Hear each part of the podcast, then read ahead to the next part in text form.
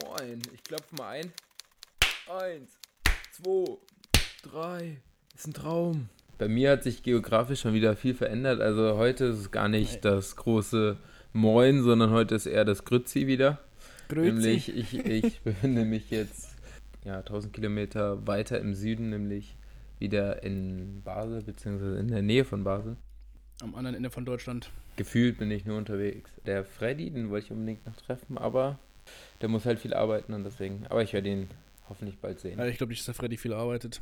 Glaube ich nicht. Du, du meinst, der dreht ein Däumchen und hat gar keine Lust, was zu Ja, machen. ich glaube, ich glaub, der macht auch gar kein Praktikum. Ich glaube, der, der der führt ein Doppelleben.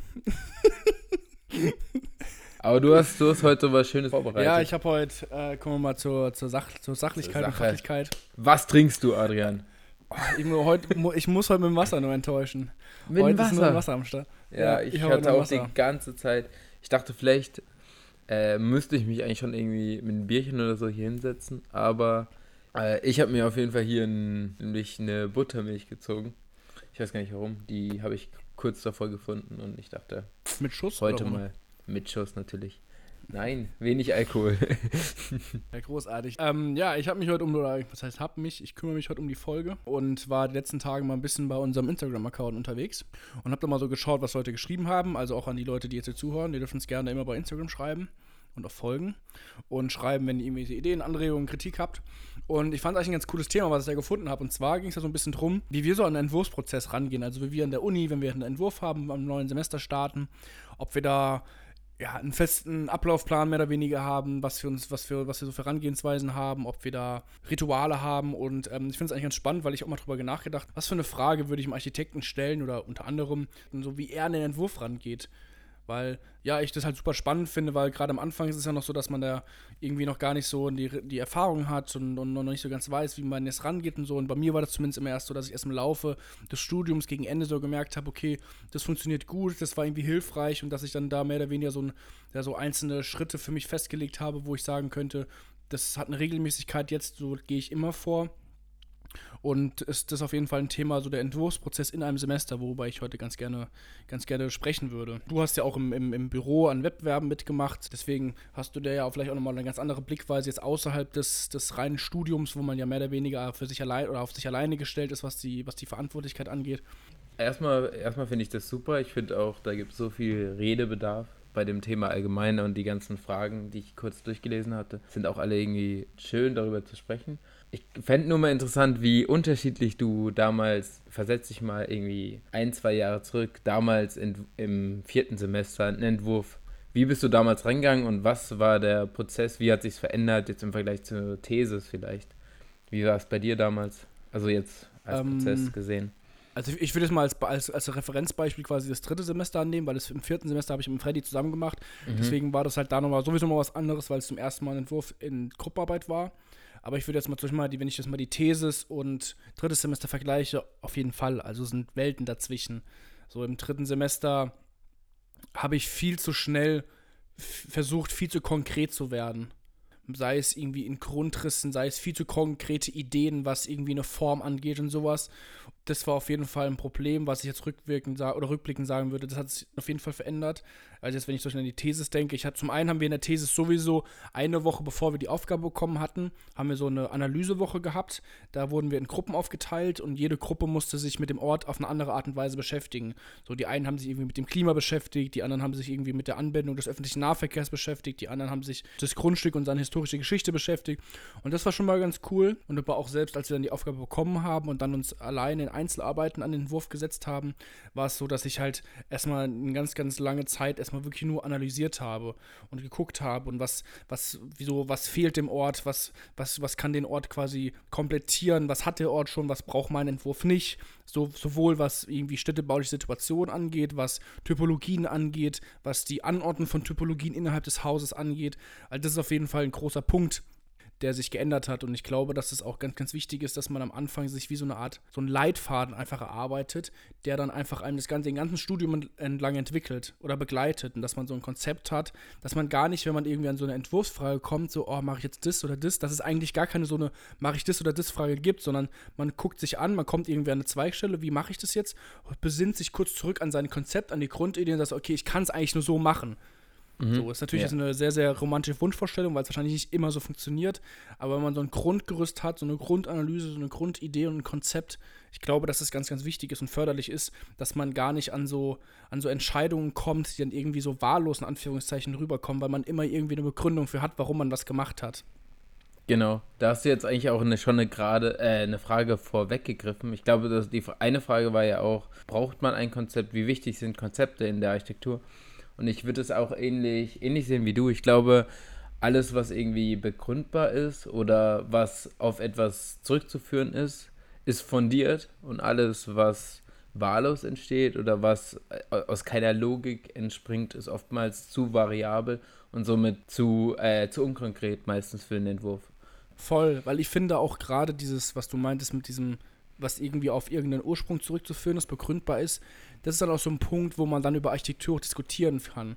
Weil ich finde, gerade wenn man halt irgendwie bei der Endabgabe ist und dann stellen zum Beispiel Professoren, jetzt zum Beispiel, wenn wir Studenten sind, Professoren stellen eine Frage und wenn man dann da vorne steht und anfängt zu, zu, zu stottern und zu haspeln, so, äh, ich weiß gar nicht, wo das mhm. herkommt, ich habe es einfach so gemacht, dann, dann, dann steht halt auch dein Entwurf irgendwie auf wackeligen Beinen und ich finde, dann kann man den auch anzweifeln. Aber solange man alles irgendwie logisch begründen kann, dann finde ich, kann man, so einen, kann man so einen Entwurf auch gar nicht wirklich aktiv angreifen im Sinne von, das ist schlecht oder das ist gut. Dann kann man zwar darüber diskutieren, ob ich irgendwie dieselbe Herleitung hätte oder das gut oder irgendwie nachvollziehbar finde oder die gleiche Haltung habe. Aber ich finde, dann kann man seltener sagen, ja, das ist schlecht oder das ist, das ist falsch oder das ist richtig. Weil wenn was für einen persönlich eine logische Herleitung ist, finde ich, hat das erstmal ein ganz anderes Fundament als eine vage Entscheidung. Ich habe das jetzt halt so gemacht, weil es irgendwie halt so machen wollte, keine Ahnung. Genau, finde, ja, so würde ich es auch sehen, ja. ja.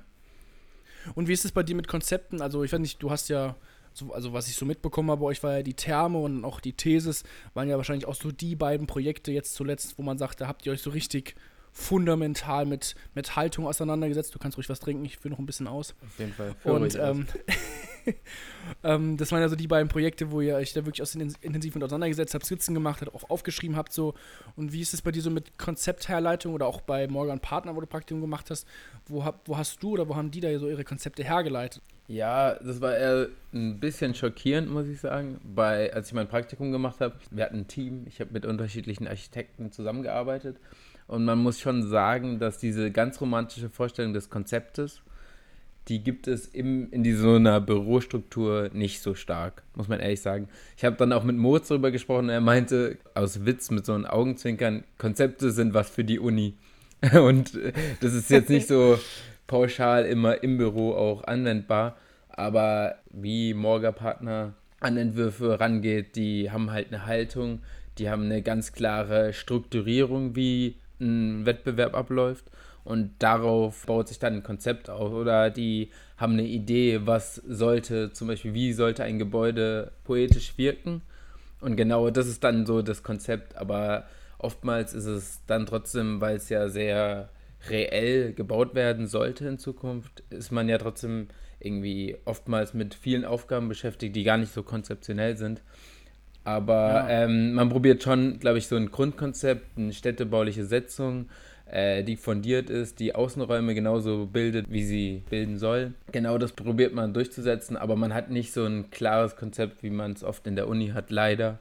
Also es ist dann ein bisschen variabler. Leider. Was ich ganz spannend finde, was du gerade meintest, dass in so einem großen Büro, dass sie ja wie so eine eigene Struktur auch haben schon und Jahre und Jahrzehnte äh, Wettbewerbserfahrung schon haben. Hast du das mittlerweile bei dir auch so, dass du irgendwie eine Struktur hast, wie du eine Herangehensweise hast, sei es jetzt irgendwie zeitlich gesetzt, mhm. dass du sagst, okay, du lässt dir so und so viel Zeit für eine Analyse und dann kommt das und dann kommt das und dann baust du Modell und dann machst du die Pläne oder hast du da auch schon mittlerweile eine Struktur oder okay, das ist sinnvoll bei der These jetzt zum Beispiel, weil man da ja wirklich ganz stark auf sich alleine gesetzt ist und nur drei Korrekturen hat.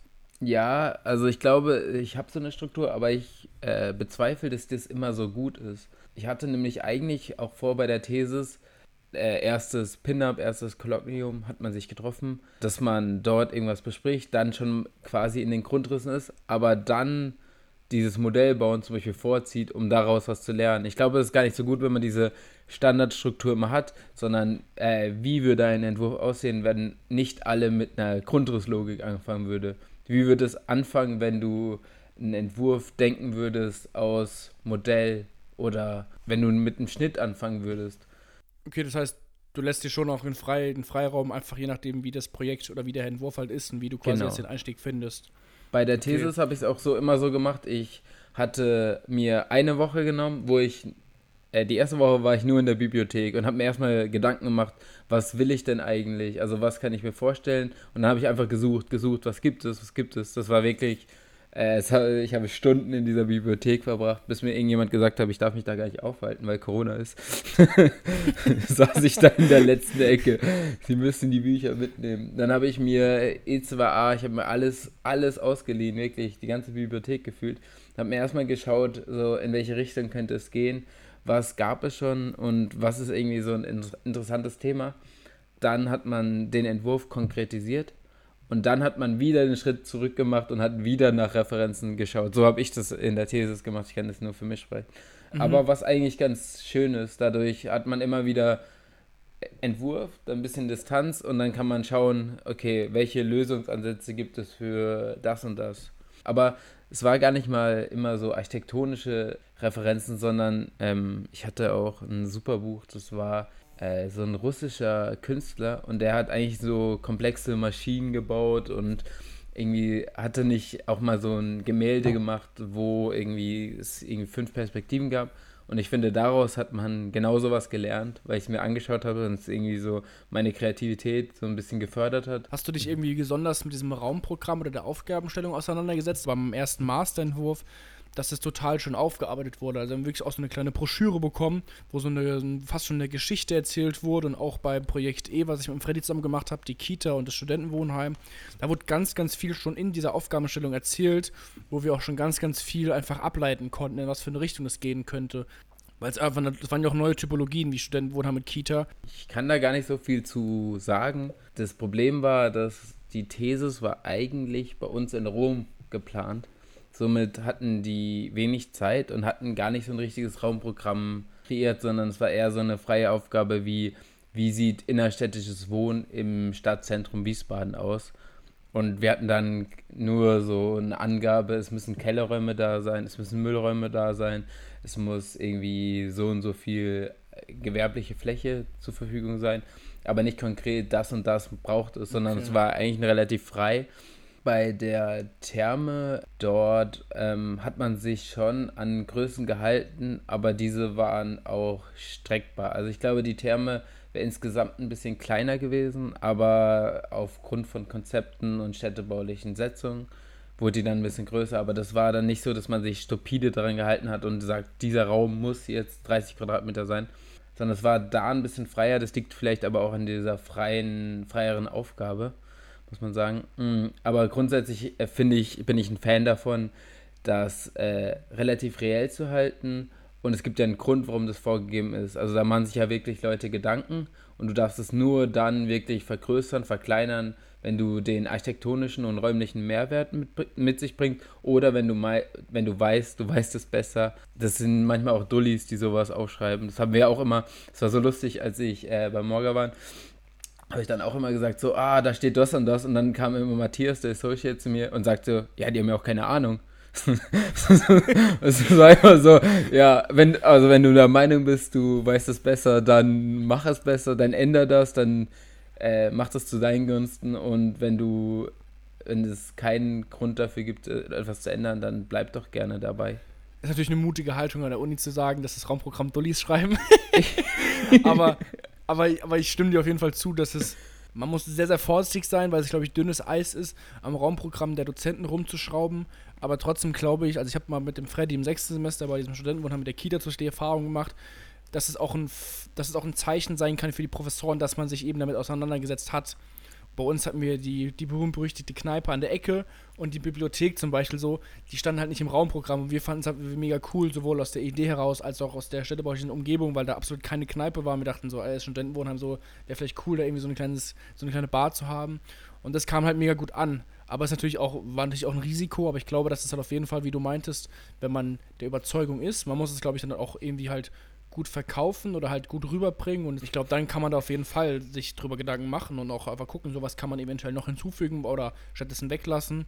Ist es dir auch immer so aufgefallen, dass viele, wir haben ja auch alle äh, Tutorien gemacht und viele Studierenden haben immer unglaubliche Angst, etwas anders zu machen, als der Vorgabe entsprechend. Ja, absolut. Also die meinen dann immer, man fällt durch oder es fällt, äh, passiert was ganz Schlimmes. Muss, ja. Ich weiß nicht mehr, wie es bei mir im ersten Semester war, muss ich ehrlich sagen. Aber ich kann mir so auch guck mal, wenn du ins erste Semester kommst und dann, dann also ich was, woran ich mich noch erinnern kann, dass ich dermaßen überwältigt war an der Informationsflut, die auf einen einprasselt im ersten Semester und dann sich als Erstsemester hinzustellen und sagen so, nö, ich mach's aber anders so. Klar, ich glaube, dass das normal ist. Ich meine, aber dafür waren ja auch wir als Tutoren da, dass wir so ein bisschen gesagt haben, so, probier und gerne nochmal was aus. Also mach mal was und schau mal, was möglich ist. Und ich solange du jetzt, also bei uns sind ja teilweise Leute nicht mal durchgefallen, die irgendwie Pläne nicht dabei hatten. Also von daher ist es, glaube ich, halb so wild, wenn du jetzt da mal irgendwie vielleicht einen Raum mehr oder weniger hast oder kleiner oder größer. Sobald es irgendwie wie auch schon am Anfang, was das Konzept angeht, sobald das irgendwie begründbar ist und irgendwie auf einem Fundament äh, beruht von der Haltung und so, ist das, glaube ich, alles vertretbar. Ähm, darf ich, darf, ja. So, ja? Äh, Finde ich alles super. Ich will nur eine Frage, die wollte ich jetzt ich persönlich von dir wissen. Adrian, bist ja. du ein Formsetzer und der daraus äh, etwas äh, entwickelt oder bist du ein entwickelnder Formtyp?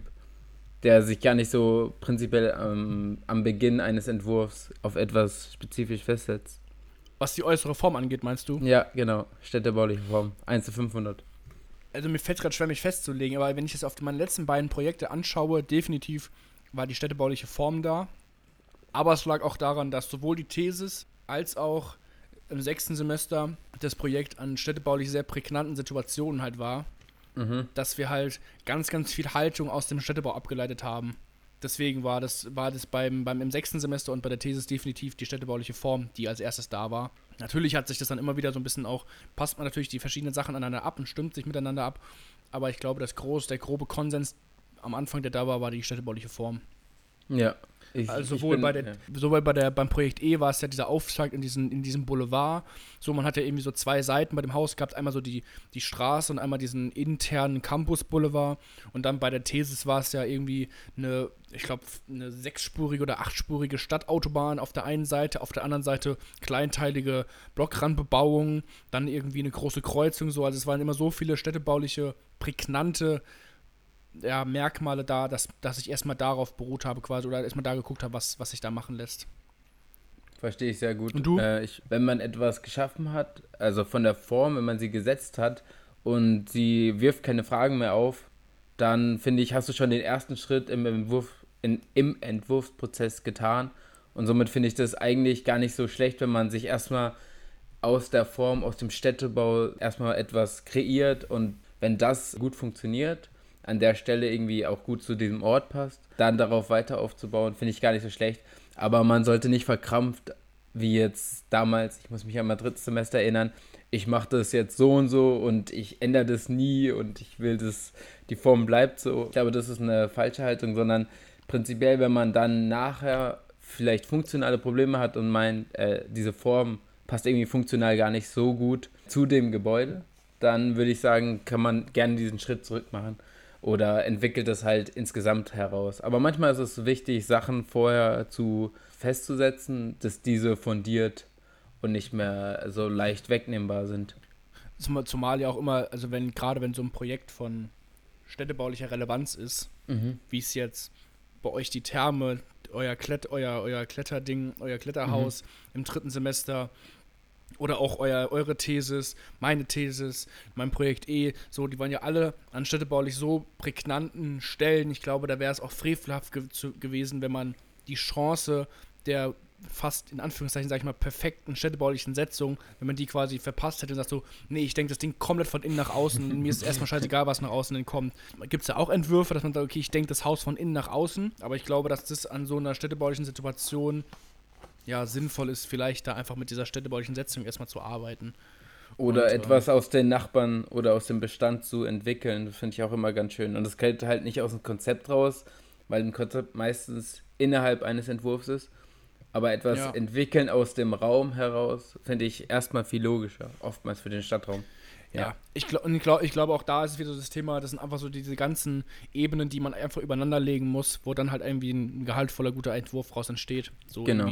die eigene Haltung, städtebauliche Setzung, Konzept, die Umgebung, Typologie, die es sein soll. So, ich glaube, wenn man das, das halt irgendwie übereinander legt, deswegen, man kann es ja eh nie trennen, so, man kann ja eh nicht sagen, ich mache jetzt die Kubatur, dann mache ich die Grundriss an die Schritte, dann die Ansichten so.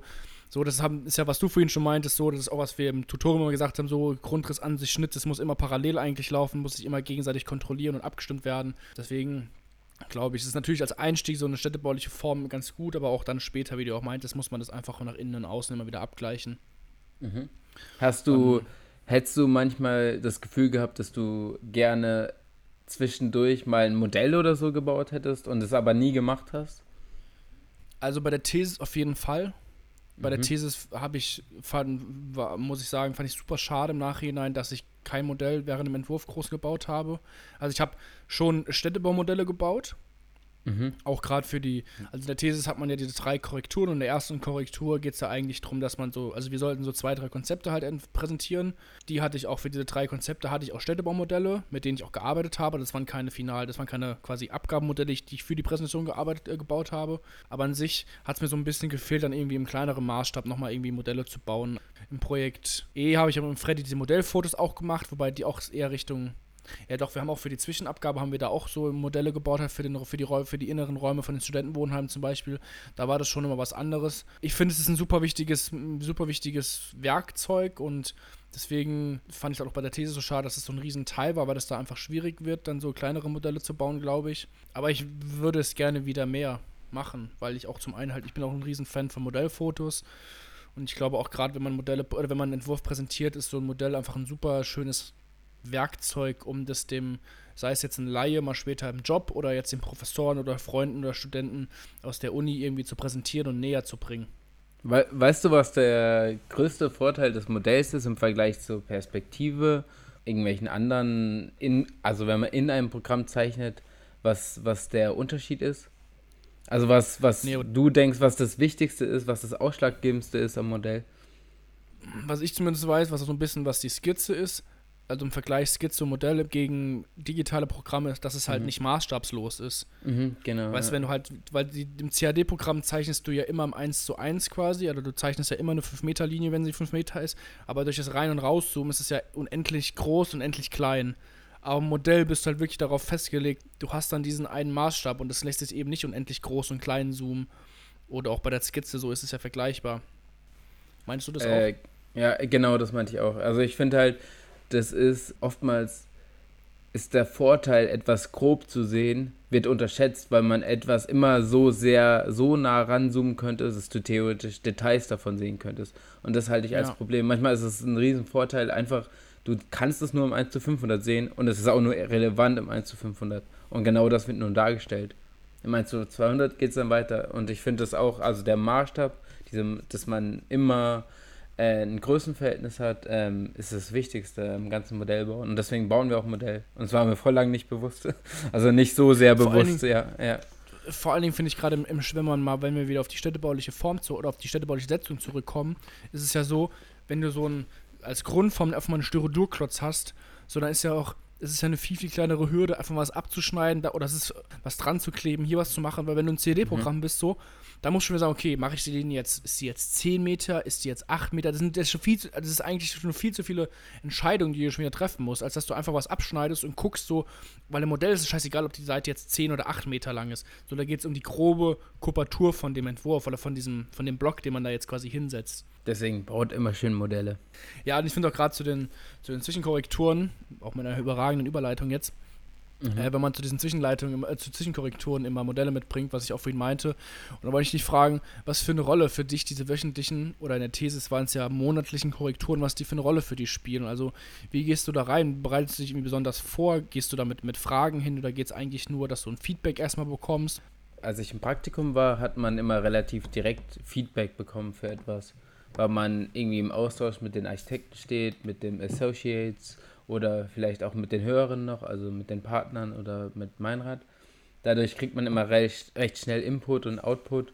Das ist der Unterschied zu, wenn man direkt einfach nur arbeitet und nur vier Korrekturen hat. Ich probiere immer so diese grundlegenden Fragestellungen erstmal dafür alles zu geben. Also wenn es nur um die Form geht, dann oder erste Korrektur, erstes Kolloquium, geht es darum, wie, wie ist meine städtebauliche Haltung an der Stelle.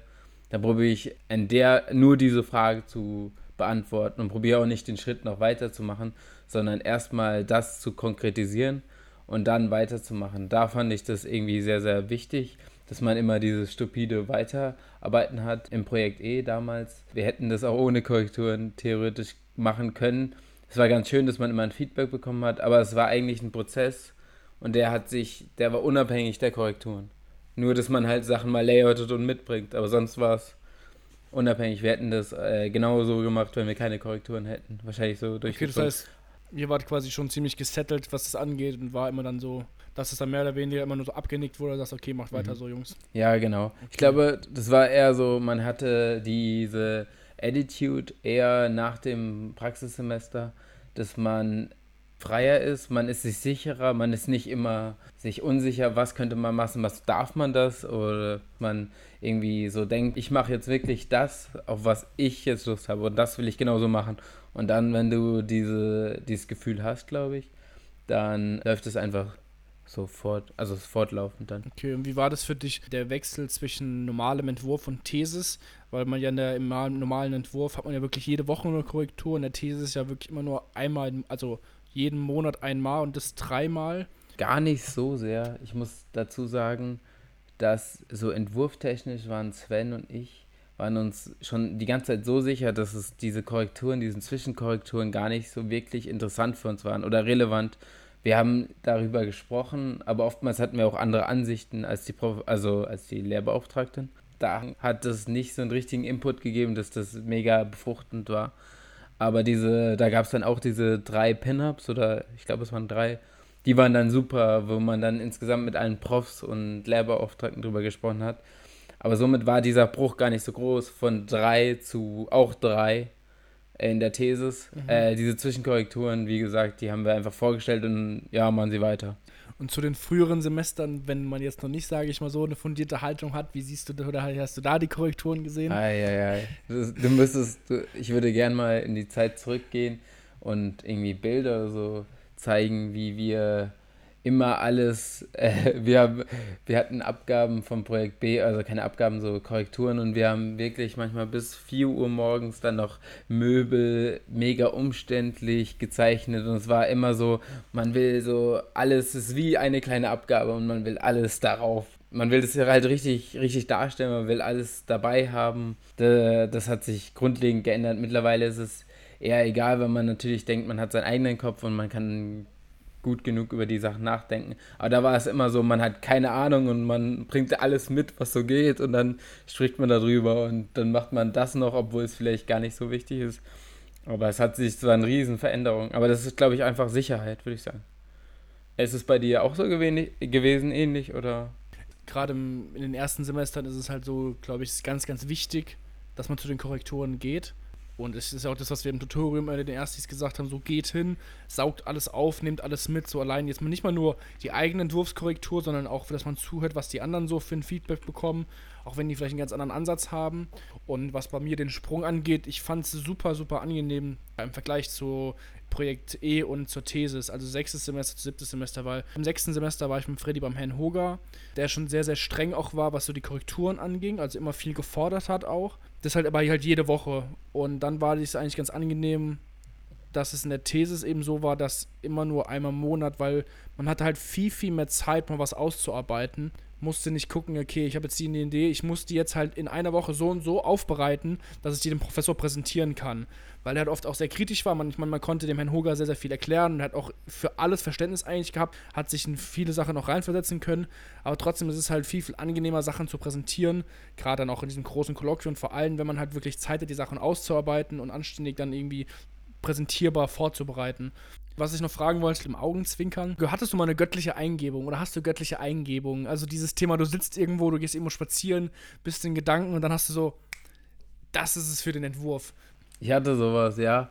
Nämlich, ähm, das war im ersten Semester noch. Die hat man eher am Anfang des Studiums, weil danach ist natürlich alles viel gefestigter, man macht sich viel mehr Gedanken und hat man gar nicht so, das ist eher ein Prozess meistens, finde ich, wenn du, wenn du ein größeres Projekt hast. Und es ist nicht einfach so, bam, das ist die Idee und jetzt so geht's los, sondern ich hatte es eher so, dass ich in, ich war bei meiner damaligen Freundin und dann hab, also bin ich irgendwie in der Nacht hatte ich schon so, kennst du das, wenn man ein bisschen vom Entwurf träumt? Ich hatte das nämlich, äh, dass ich mir so, ja, aber eben, dass ich, aber, Albträume sind also so richtig, es, es war gute Träume, weil ich war super motiviert und dann, ähm, ich bin aufgewacht am Morgen und dann habe ich mir direkt äh, Notizbuch und alles geschnappt und wie könnte man das so und so machen. Das war ganz äh, so Mitte erstes erstes Semester und ich habe das dann auch damals dann so durchgezogen und es hat super viel Spaß gemacht. Aber es war dann so die eine Eingebung. Aber die, sowas, sowas, ähm, das, das war jetzt im Nachhinein natürlich kompletter Bullshit. also nein, für das Semester natürlich Ja. toll und es war auch irgendwie da auf ein Konzept oder so runtergebrochen, aber natürlich jetzt am Ende wertet man das anders. Aber ich glaube, diese Eingebung hatte ich danach nicht mehr so sehr, sondern es eher, wie gesagt, man, man hat mal eine Idee, man könnte das und das, also eher speziell für einen Raum machen.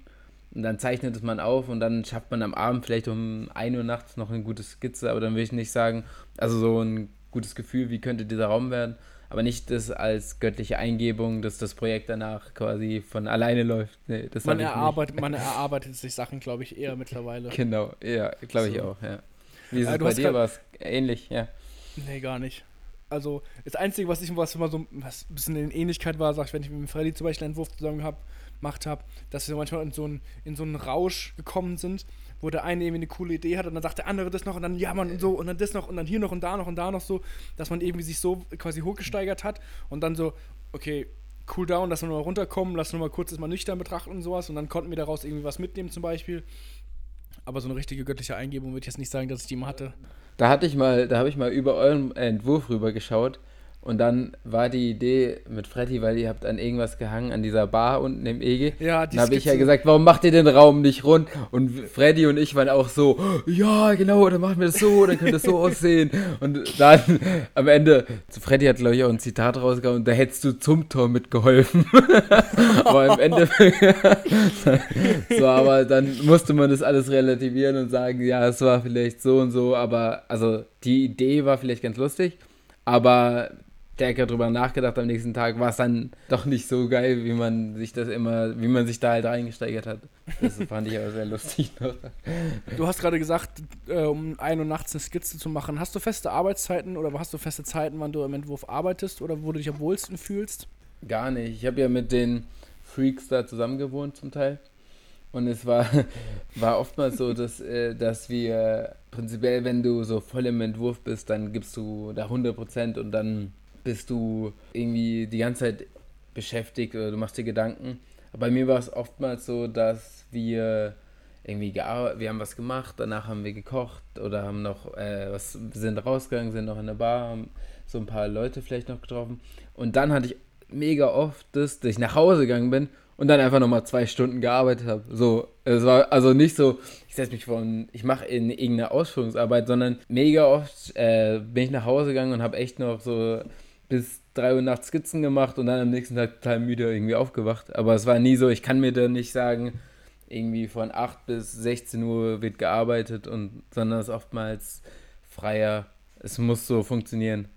Ja. Ich glaube, das ist, ist wahrscheinlich auch Fluch und Segen dieses, dieses Studiums. Ja, Dass man ist halt- auch sehr anstrengend. Also wenn du halt arbeitest, dann klar, kannst du halt mal auch, arbeitest du auch mal bis vielleicht in die Nacht hinein und sowas im Büro halt, aber du hast halt diese feste Zeit. Aber wenn du halt im Studium bist so, dann kannst du halt dich morgens um drei hinsetzen, zum, wenn du irgendwie, keine Ahnung, Bock hast. Und wenn du nachts von, der, von irgendeinem heftigen Rave kommst und irgendwie eine geile Idee hast, kannst du es auch noch machen. Aber es ist halt irgendwie so, auf der einen Seite geil, weil du es immer machen kannst, aber das ist auch auf der anderen Seite scheiße, dass du es immer machen Ja, kannst, ja, weil du immer so, oh, ich könnte ja jetzt noch und ich könnte ja jetzt noch und das noch. Nee, ist eher, eher gar nicht so. Ich finde nicht du, man könnte, sondern man macht und dann denkt man sich, am Ende, manchmal wird es dann einfach zu viel. Dann denkst du so, hey, ich muss da so ein bisschen Distanz wieder von gewinnen, weil man sich immer sehr schnell reinsteigert.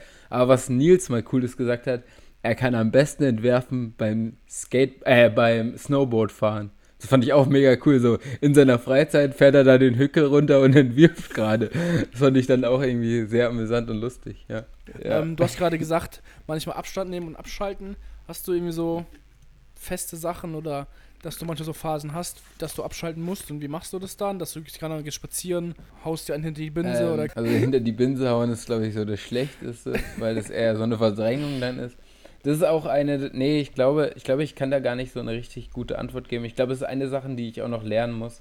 Manchmal öfters zu sagen, einfach Punkt jetzt und jetzt gehe ich äh, Beachvolleyball spielen oder irgendwas anderes. Ähm, einfach damit ich irgendwie so ein besseres Work-Life-Balance habe. Aber ähm, sonst sind wir, bin ich mal rausgegangen und dann waren wir mal Tischtennis spielen.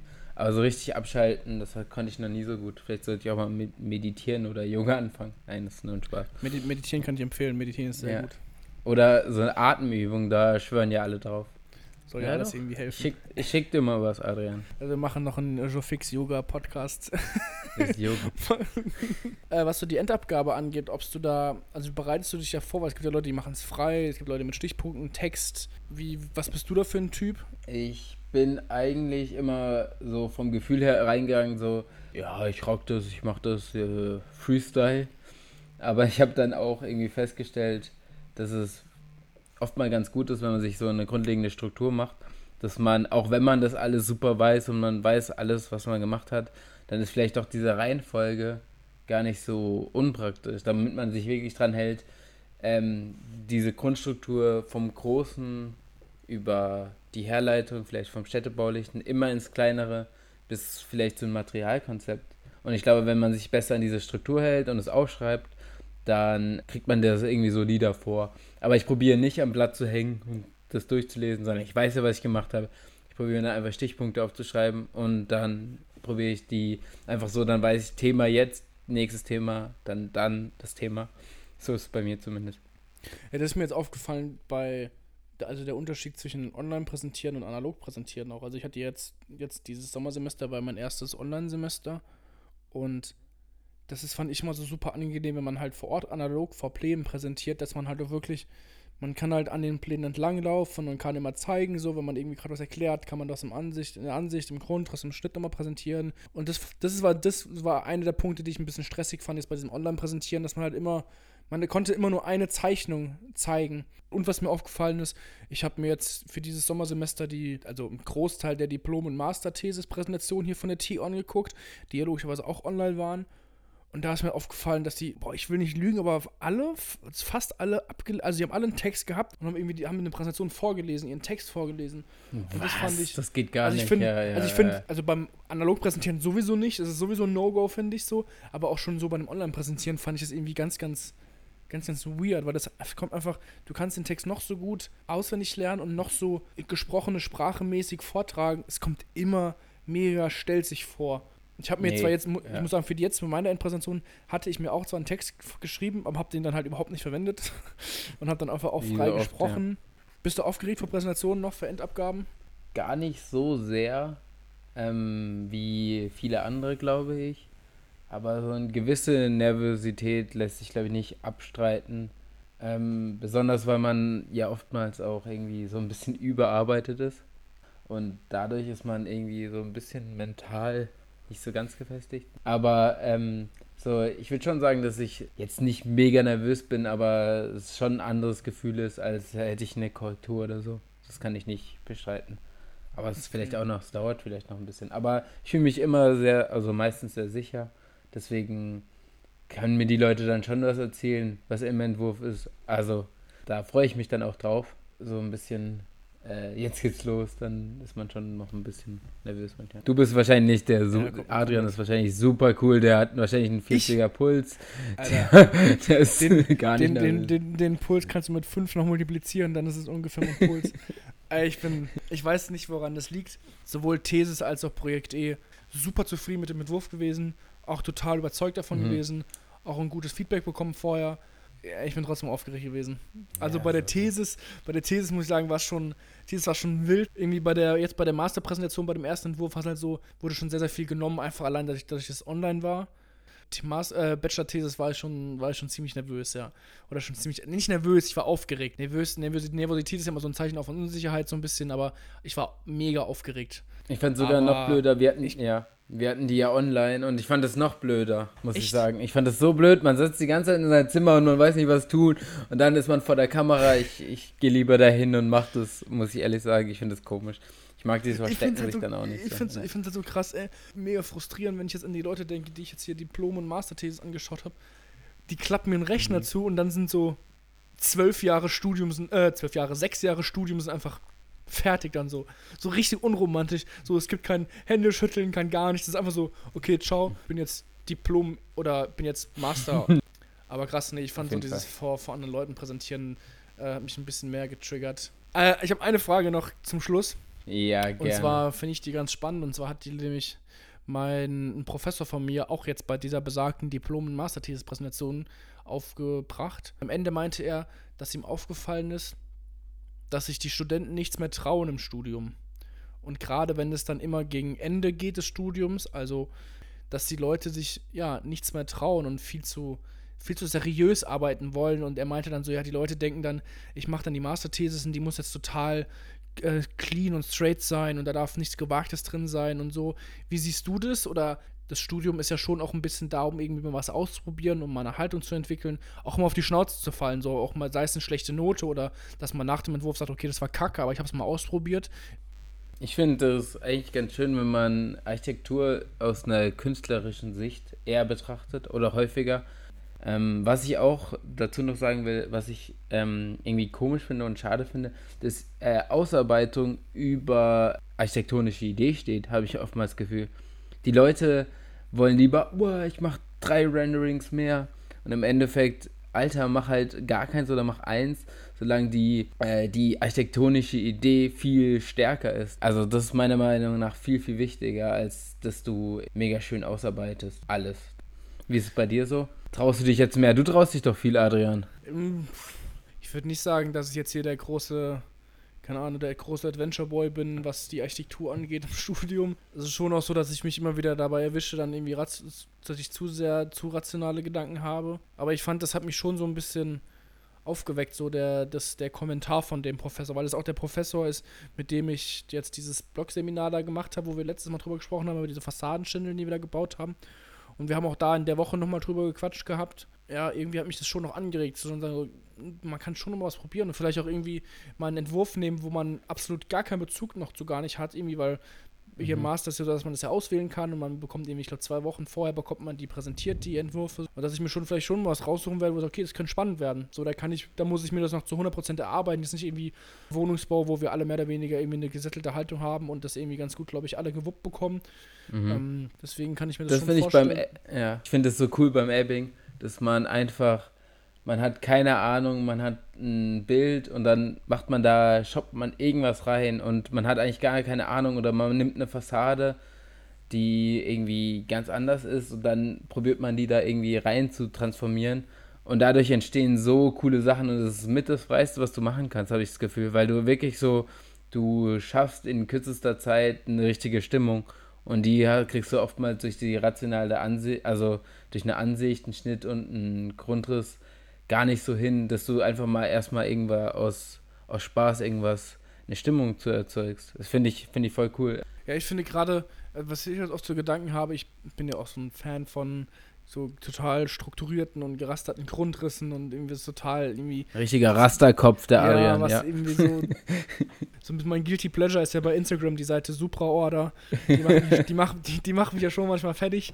Ähm, aber dass ich mal manchmal so denke, also ich finde es super cool, wenn irgendwie Leute halt auch, sei es mal einen spielerischen Grundriss haben, wo auf einmal eine Rundung auftaucht, wo man sagt, what the fuck, wo kommt die her so und halt Sachen wagen.